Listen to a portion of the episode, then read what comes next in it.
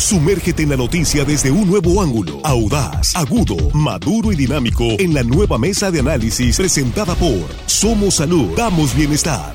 Tu salud es lo más valioso, pero también debes cuidar tu economía. Ven a Somos Salud. Te ofrecemos más de 30 especialidades médicas, análisis clínicos, rayos X, lentes, tomografía, servicios dentales y mucho más. En Tres Ríos, La Conquista y Barrancos. Consulta solo 350 pesos. Somos Salud. Damos bienestar.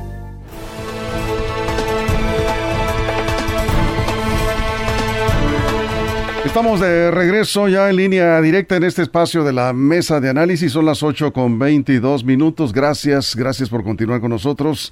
Gracias por eh, compartir esta transmisión en vivo. Viene enseguida, ya estamos con nuestro enlace con el periodista español Alberto Peláez, corresponsal de guerra. Vamos a revisar las últimas noticias de la guerra en Ucrania. Línea directa presenta Parte de Guerra con el periodista Alberto Peláez. El análisis de la información sobre la guerra en Ucrania, en línea directa. Te saludo Jesús Rojas, ¿cómo estás? Muy buenos días. ¿Qué tal Víctor? Buenos días, buenos días para el auditorio, buenos días para los compañeros. Pues hoy es miércoles de parte de guerra. Así es. Juan Ordorica, ¿cómo estás? Muy buenos días. Buenos días Víctor, compañeros de la mesa, amigos de la producción y por supuesto al auditorio que hoy nos escucha, les agradecemos. Armando Ojeda, bienvenido, muy buenos días. Gracias, Víctor, muy buenos días a todos ustedes, compañeros, a toda la gente que nos escucha aquí en nuestro queridísimo estado de Sinaloa, amigo. Y más allácito de nuestras fronteras, amigo, que también sabemos está la gente pendiente. Y más allácito en Álamos, Sonora, nos están eh, escuchando, muchos saludos también a Ensenada, Baja California, Mexicali, Baja California, Phoenix, Arizona, en Los Ángeles, en San Diego, California también. Muchas gracias. En Villa Unión, en Angostura, en tu tierra, Qué bonita tierra, señor. En Angostura. Bueno, pues muchas gracias, en verdad. Y vamos a, enlazarnos en este momento hasta Madrid, España, con eh, Alberto Peláez. Estamos, eh, eh, ya teníamos el enlace, pero por ahí algo pasó, se desconectó Alberto. Estamos recuperando nuestro enlace vía Zoom porque hay noticias de la guerra en Ucrania. Noticias importantes, dos aspectos que revisar en lo que se refiere a esta guerra. Por un lado, los eh, analistas eh, destacan, los medios internacionales, que eh, Rusia se está preparando para una batalla larga, aún más larga, como ya Alberto, por cierto, Alberto Pérez había pronosticado al principio de estos análisis. Y por otro lado, algunos sectores de Rusia están preocupados porque se habla de una muy probable contraofensiva de Ucrania y esto efectivamente pues sería la respuesta de la comunidad internacional apoyando a Ucrania en esta guerra. Bueno, pero sin más preámbulo, te saludo Alberto, ¿cómo estás? Muy buenos días en México, buenas tardes en España. Hola Víctor, ¿qué tal? Muy buenas tardes desde Madrid. Gracias por acompañarnos como todos los miércoles. Eh, Alberto, eh, ¿cómo ves estos escenarios? Eh, ya lo decías, se va a prolongar la guerra, se esperaban acuerdos en estos días, no se lograron. Y por otro lado, la preocupación de que pudiera venir una contraofensiva en Rusia, dicen algunos sectores, sí están preocupados. Bueno, yo creo que el, mensaje del lunes de Vladimir Putin, el lunes fue día 9 y, todo el mundo estaba esperando a que a ver qué decía Putin porque parecía que podía ser desde un principio de paz a una contraofensiva, en fin, había muchas posibilidades y al final lo que hizo fue mm, eh, dar a entender que la guerra puede ser larga y que desde luego no va a durar, eh, no va a ser un día para otro. Llevamos casi 80 días ya, eh, Víctor, e insisto, seguimos sin ver las grandes hazañas de las tropas eh, rusas. Eh, Mariupol, donde además, por cierto, que la, ciudad de Mariupol, al sur de, Ucrania, que sigue siendo ucraniana, pero de minoría rusa, ya también hizo el, desfile con los eh, prorrusos, con fuerzas rusas. Bueno, pues Mariupol continúa defendiéndose como, como, como puede, em, está a punto de caer. está a punto de caer mucha, está a punto de caer Odessa, pero no terminan de caer, cuando llevamos 80 días de, de guerra. Y esto lo único que está haciendo es que vemos que la guerra se está, eh, se está estirando y que el ejército finalmente cada vez me, ruso cada vez tiene menos fuerza. Y eso es preocupante porque eh, acuérdate que eh, León muere matando, ¿no? No me extrañaría que hubiera una posibilidad de una internacionalización o peor, de una respuesta nuclear. Tenemos que tenerlo siempre muy presente. Eso es. Bien, estamos, vamos a dar la primera vuelta aquí a la mesa y vamos con Jesús Rojas, te escucha en Madrid, Alberto Peláez. ¿Qué tal, Alberto? Un gusto saludarte. Bueno, y si la guerra se alarga, y si la guerra se alarga, pues los recursos también irán agotándose, digo, los de Rusia y también los que están mandando de apoyo, sobre todo de Estados Unidos a Ucrania. Anunciaba Nancy Pelosi que estaban listos 40 millones de dólares para apoyar de manera directa, 40 mil millones de dólares, perdón, eh, para apoyarlos de manera directa en una votación mayoritaria en los Estados Unidos. Es decir, el aliado del otro lado del mundo sigue firme, ¿no? Bueno, eh, sigue firme en, el entendido de que efectivamente no va, no va a dudar en principio en seguir apoyando eh, ni al resto de la comunidad internacional a Ucrania. Pero tú has dicho una cosa muy cierta, Jesús. Los recursos también son finitos, ¿eh? eh para tanto para Rusia como para el resto. Como yo he dicho varias veces, Rusia tiene un, una tiene más de 700 mil millones de dólares reservados para este tipo de contingencias llevamos tres meses y al final todo se acaba, por mucho que vayas estirando la cuerda. Eh, eh, aquí, además de la guerra de la guerra en sí, tenemos la guerra del petróleo, la guerra del gas, que está siendo eh, muy dura porque todos los países del mundo, no solamente de Europa, del mundo, cada vez nos cuesta más todo eso. y eso tiene que tener un, tiene que parar porque si no va a tener un precio y un costo muy elevado, muy elevado. Eso es, vamos contigo, Juan. Alberto, entendiendo que la guerra, pues la propaganda, bueno, primero que nada, buenas, buenos días aquí, buenas tardes allá. Entendiendo que, que la guerra, pues también es propaganda por todos lados. Hemos estado viendo en los últimos días reportes de la salud de Putin, que puede ser Parkinson, que tiene cáncer de tiroides, que se le ve un poquito inflado. Obviamente es propaganda, pero la pregunta es, ¿influye el estado de salud de Putin para bien o para mal en lo que viene para la guerra, la toma de decisiones, su círculo cercano? ¿Tú cómo la ves esta parte de la propaganda? Yo creo que desde luego influiría, eh, porque él, gracias a él o debido a él, estamos inmersos en esta guerra. Ahora, eh, hay que verlo mm, con pinzas, ¿no? Eh, cada vez que yo de las 20 guerras que he vivido, 15 de los mandatarios, 15 veces o 16 o 13 estaban enfermos y luego no les ha pasado nada. Me, acuerdo de Saddam, me acuerdo de, de Muammar el Gaddafi, de tantos que murieron de manera distinta debido a sus atrocidades, a sus tropelías, y fue el pueblo los que, los que les mataron. Pero siempre, cuando existen este tipo de cosas, siempre hay este tipo de propaganda que hay que tomarla con mucha relatividad, yo creo. Pero desde luego, si estuviera enfermo, por supuesto que sería... Em, la, la, situación podría cambiar, eso por supuesto. Eso es. Vamos contigo, Armando. Sí, muy buenas tardes allá en España, Alberto. Alberto, yo te quisiera preguntar, eh, en base a que este, este lunes el secretario general de la ONU, Antonio Guterres, llamó una vez más, una vez más a Rusia y Ucrania, a los gobiernos, a sus gobiernos, a agilizar los diálogos, las negociaciones para lograr un arreglo pacífico en, la, esa guerra que ellos libran, sus países libran. Eh, les dijo, las pistolas deben callar. Fue el llamado del líder de la ONU a los países en conflicto. Yo te preguntaría a raíz de esto, ¿Se puede considerar que las voces oficiales de la ONU, la OEA y la propia OTAN políticamente están perdiendo importancia o se han devaluado como mediadores ante conflictos internacionales? Es que todo parece indicar que sus llamados constantes son voces que se pierden en el desierto. ¿Cómo la ves tú esta situación? Yo he dicho, eh, Armando, buenos días. Yo he dicho muchas veces, muchas veces que estos grandes supraorganismos eh, están eh, están condenados a morir de una u otra manera. Em, eh, cuando nació Naciones Unidas, que nació tenía mucho sentido el nacimiento de Naciones Unidas, fue yendo fracaso tras fracaso y pasaron los años y no pasó nada. En la guerra de la antigua Yugoslavia, Armando, em, eh, fue uno de los golpes mayores eh, a la comunidad internacional sin que nadie hiciera nada. Y es más, viendo en Srebrenica, en, muy cerca de, de Sarajevo, murieron, masacraron a 8.000 personas en 48 horas, estando unos casos azules holandeses y no, hicieron nada. Eh, años más tarde nos vamos a Irak y, y se empecinaron un día así, otro también, con que había armas de destrucción masiva, que por, que por, por supuesto no había. Y todos lo sabíamos. Y tuvimos que ser cómplices de aquella mentira. Em, y cómplices aquellos que estuvimos en la guerra de Irak. Ahora eh, estamos ante una nueva situación en la que está muy bien que desde el punto de vista formal Antonio Guterres vaya eh, a Ucrania y se entreviste con, con Zelensky, pero, pero no hay nada más, no hay nada más detrás. Y eso es lo que no puede ser. Cuando, cuando Cuando eres secretario general de Naciones Unidas, no puede ser solamente el hecho de ir, hacerte la foto, eh, dar una, una palmada en la espalda. No. Y si no, pues tienes que renunciar y tendrá que hacerlo alguien más. O si no, deja de tener sentido en Naciones Unidas. Pero, pero estamos ante una situación enormemente grave. Y aquí nadie está haciendo nada de esos organismos o de esos superorganismos.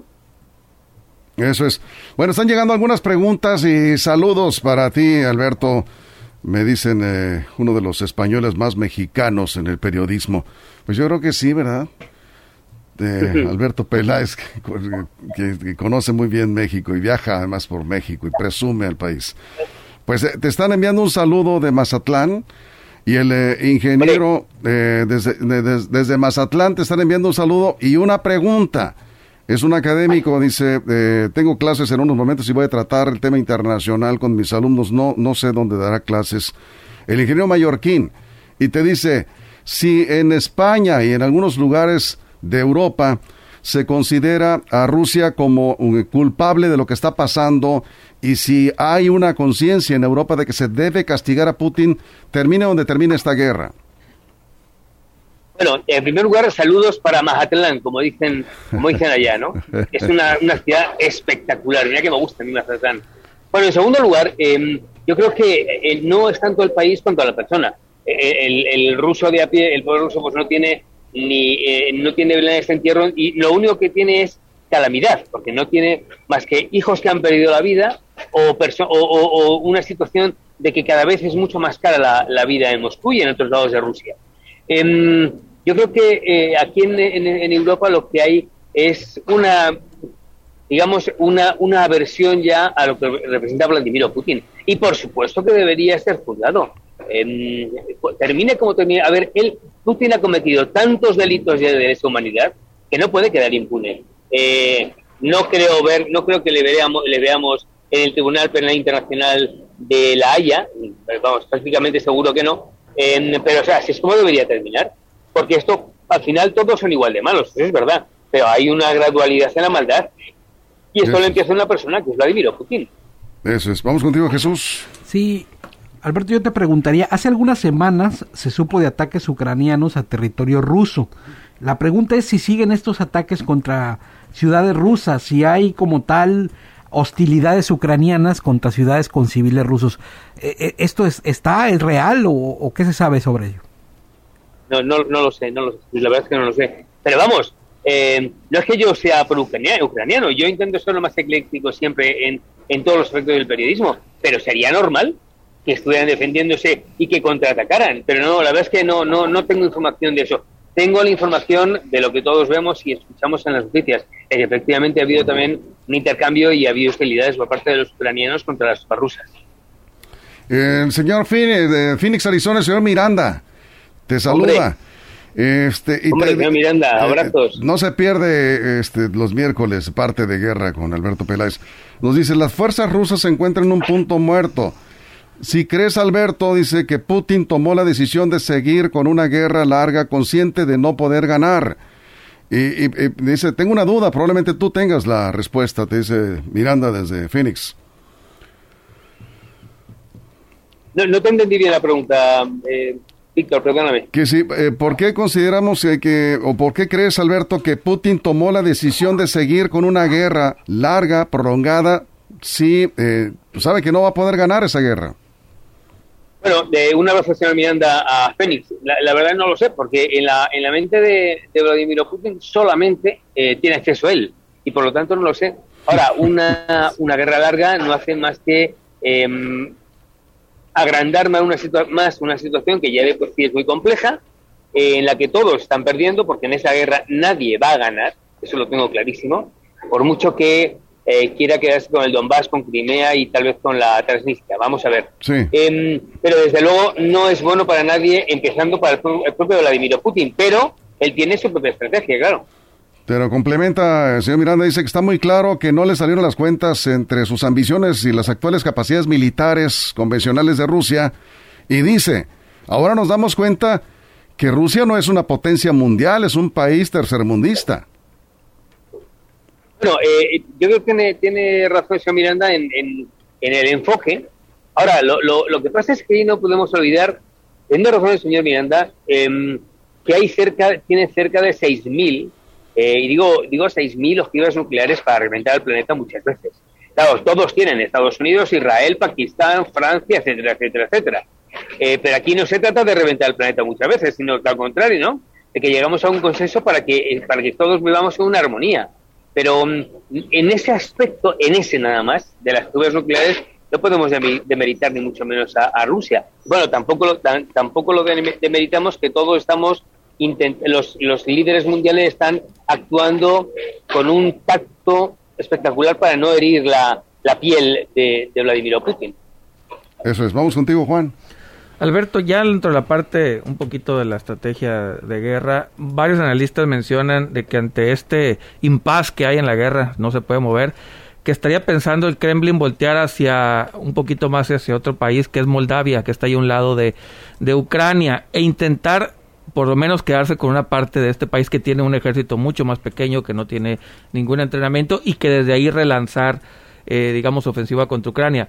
¿Tú ves a Rusia intentando invadir otros países ante esta imposibilidad de moverse Ucrania de la región, ampliando su, su dominio en la región ante esta que está atorados en este momento en Ucrania? Yo, yo no veo de momento eh, una regionalización del conflicto hacia otros lados, pero sí a Moldavia. Eh, hacia Moldavia porque la Transnistria, que es eh, la frontera exactamente entre Moldavia y, Ucrania, que yo también conocí en el año 90, hay una minoría, una minoría prorrusa muy importante.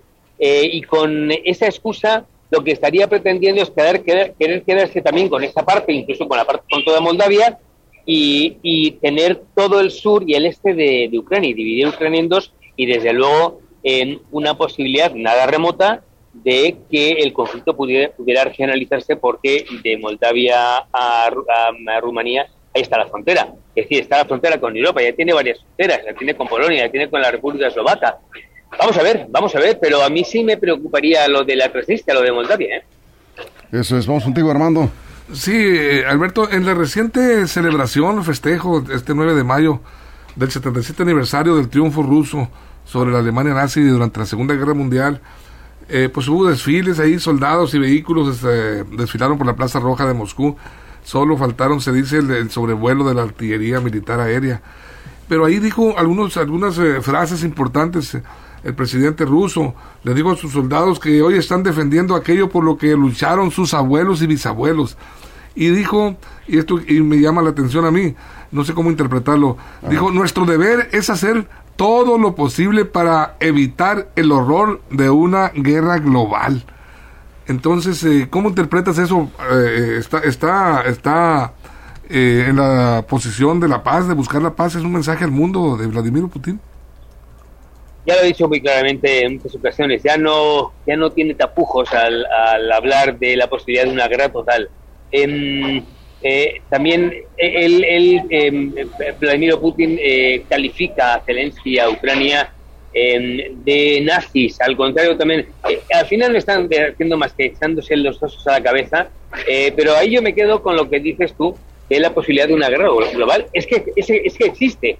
Una cosa es que yo aquí ahora en Madrid estamos muy gustito, hace una temperatura ideal, lo mismo en, en Sinaloa, eh, está muy bien, pero, pero, mm, pero tenemos que tener mucho ojo y estar con, con, con 100 ojos ante esa posibilidad, nada desdeñable.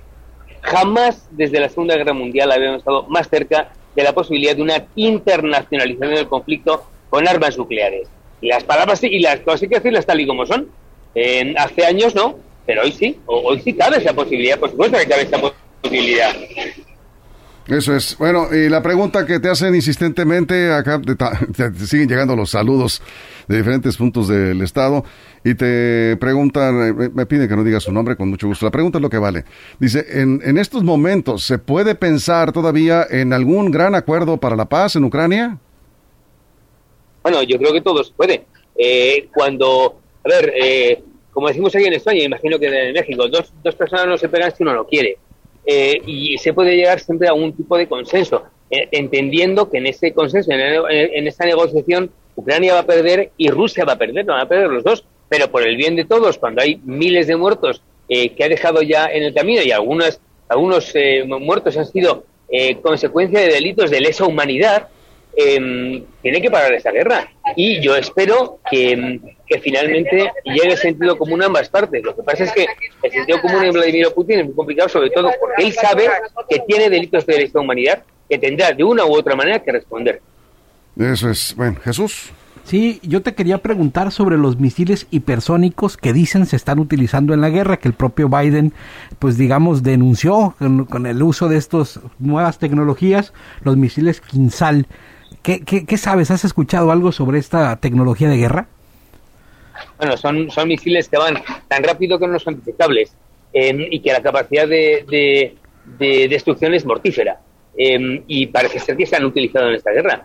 Eh, y, no tienes posibilidad de poder, de poder localizarlos ni de poder detenerlos, primero por la, a la gran velocidad a la que van y segundo porque no se puede utilizar el, propio radar, precisamente por esa, por esa rapidez a la que van los misiles hipersónicos. Eh, en esta guerra están utilizándose em, muchas armas que antes no se habían utilizado. En todas las guerras hacen eso. ¿eh? Yo recuerdo en alguna ocasión en, en, en, en Irak haber visto una, la, la caída de una bomba muy lejos de donde estábamos, que literalmente parecía una bomba atómica porque nacía eh, el mismo hongo, es una cosa mm, eh, terrorífica.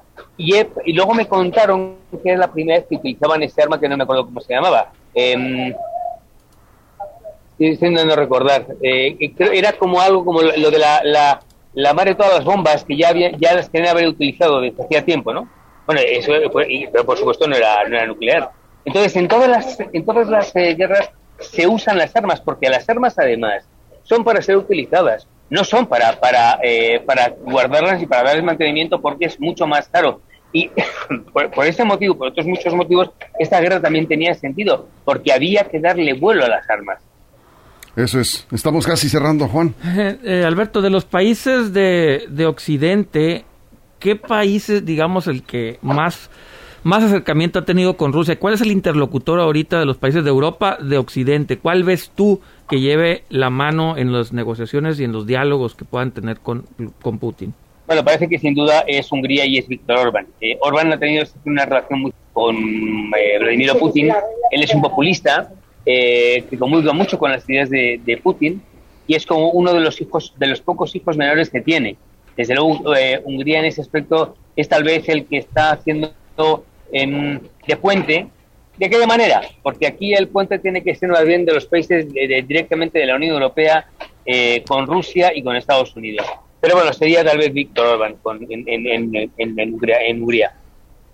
Eso es Armando, cerramos. Sí, Alberto, pero eh, esta semana tengo entendido que la Unión Europea estuvo dialogando con el primer ministro de Exteriores de, Hungría y fracasó en su intento de sumar a ese país al veto del petróleo y gas ruso.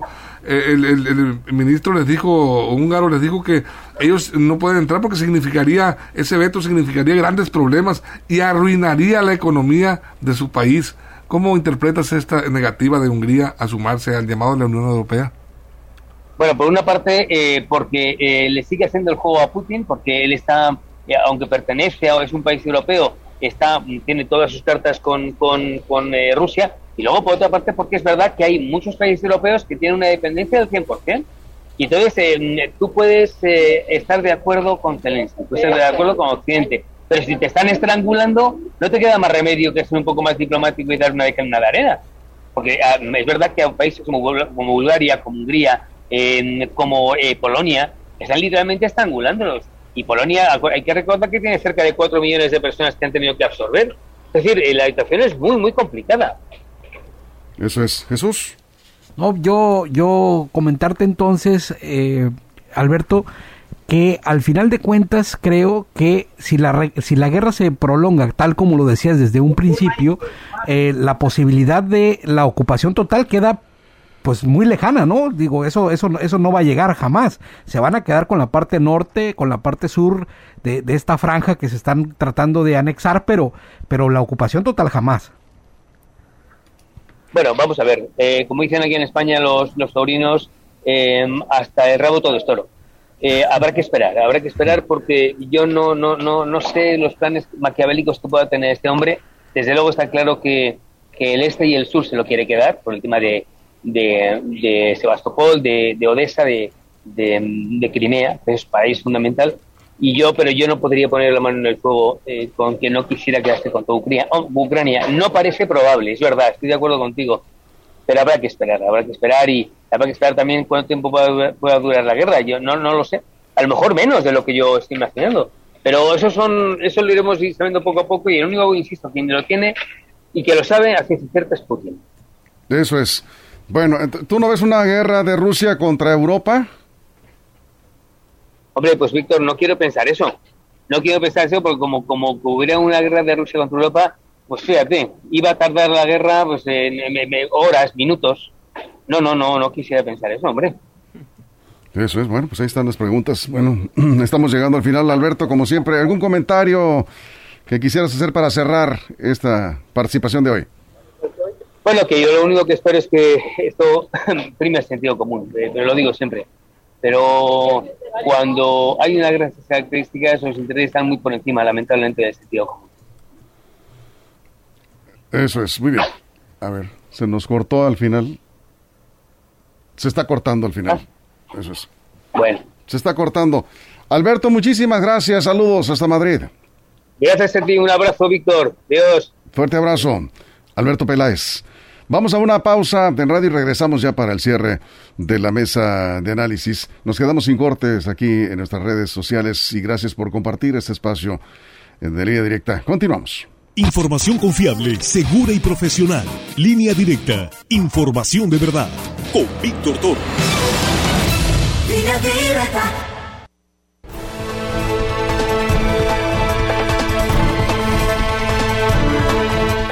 Ya estamos de regreso. Estábamos aquí sin cortes en, redes sociales y decías, Juan. Sí, lo que venía diciendo en otros programas.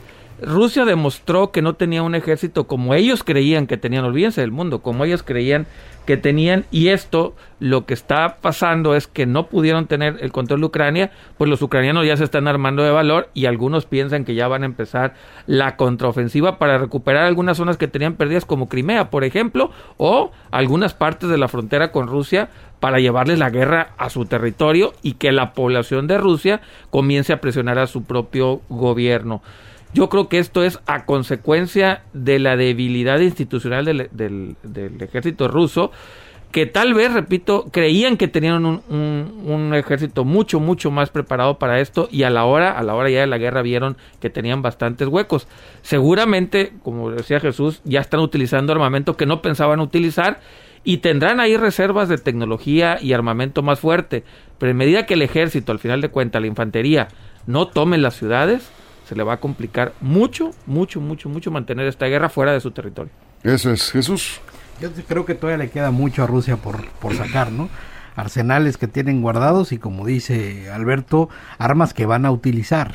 Ojalá que no terminen utilizando las de letalidad masiva o esas eh, nucleares que el mundo justo esté expectante para que no salgan, porque en ese momento daría un giro a lo cual no queremos ni imaginarnos, ¿no?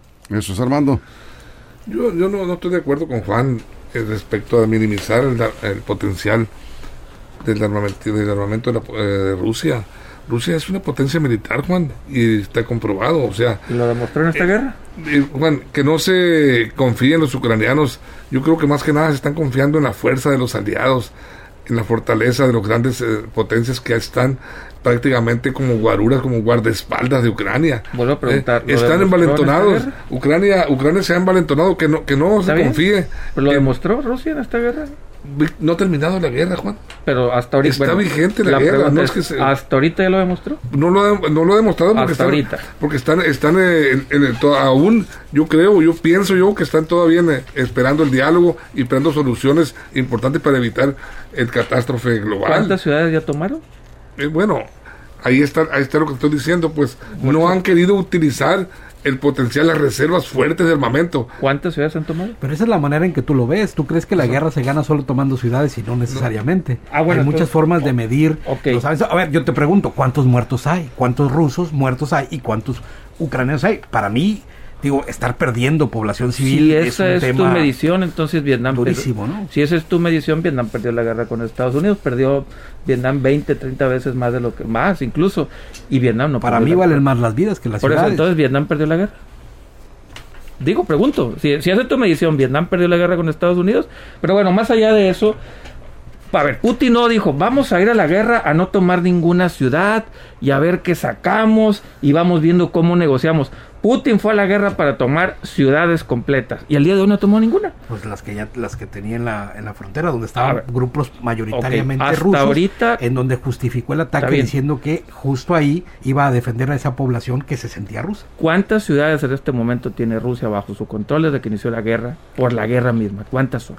Pero te digo, insistes en montarte en el tema de que solo con ciudades ganas o no una guerra. Entonces Putin fue a la guerra otra vez pensando en no voy a tomar ninguna ninguna ciudad, no la voy a tomar y con eso voy a ganar la guerra. Rusia es una potencia no, eh, La realidad es que pero no pudo Rusia, Jesús, no, ha podido terminar. Eh, a Rusia no, le conviene prolongar. Eh, la guerra se ha prolongado por la resistencia de Ucrania. Estamos de acuerdo en eso, ¿no?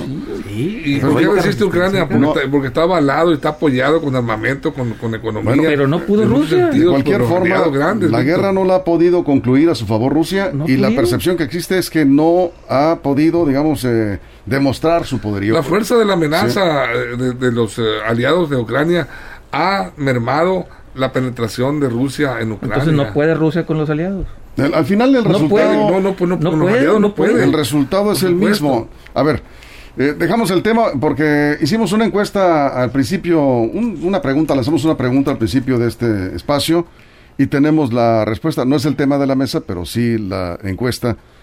¿Estás de acuerdo en la contratación de médicos cubanos en México? Que será un tema que vamos a probablemente tomar aquí en la mesa en algún momento. La respuesta es sí, 34%. No, 66%. El 66%, 6 pues, de cada 10, digámoslo de manera conservadora, ¿sí? 6 de cada 10 no están de acuerdo en la contratación de médicos cubanos en México, este acuerdo que logró el gobierno de López Obrador con el gobierno de Cuba. Es la reciente gira.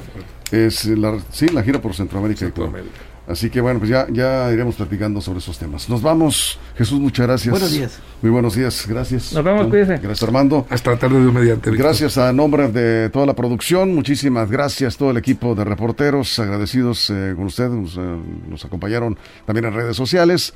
Y los esperamos en punto de la una de la tarde con más noticias aquí. Ya lo sabe usted, en línea directa, información de verdad.